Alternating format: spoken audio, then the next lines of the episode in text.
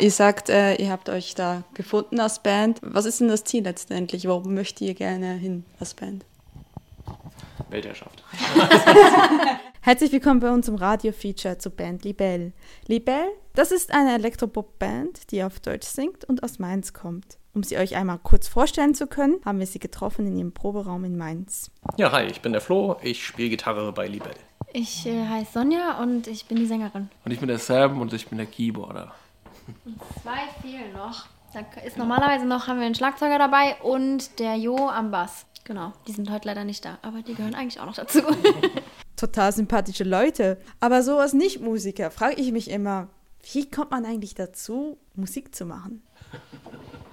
Boah, das ist, glaube ich, ganz unterschiedlich, ganz kompliziert von jedem Einzelnen. Wir machen ja seit zig Jahren irgendwie Musik. Jetzt nicht nur in der Combo, aber wir sagen immer so schön, äh, zusammen irgendwie fast 70 Jahre, wenn man es alles zusammenrechnet.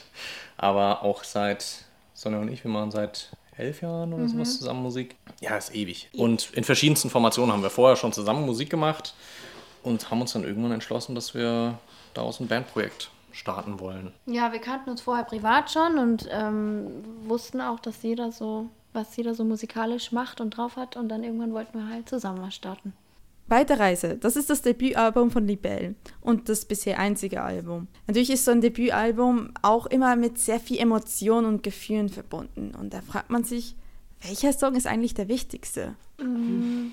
Ist wahrscheinlich bei jedem unterschiedlich, ne? Also wahrscheinlich ist äh, Weite Reise auf jeden Fall einer davon.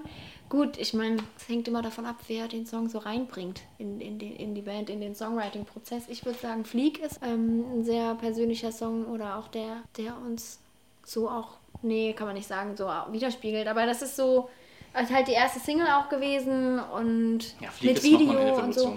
Ja. Genau, also für mich wäre das wahrscheinlich Fleek, auch textlich gesehen. Ja, ich glaube, wir verbinden mit vielen Texten sehr, sehr viel. Ja weil wir es meistens versuchen, Texte zu schreiben, die auch ein bisschen was bedeuten.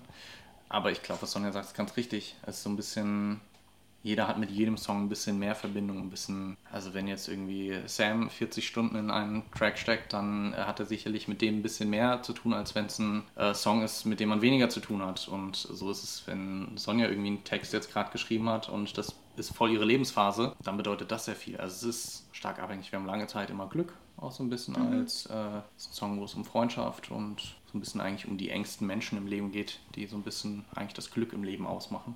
Deswegen man hat zu allem, glaube ich, so ein bisschen nahen Bezug und für jede Lebenslage ist so ein bisschen was dabei. Ja. Das fasst die Band, die ich kennengelernt habe, eigentlich sehr gut zusammen. In diesem Sinne, hört rein und Glück auf, Libelle.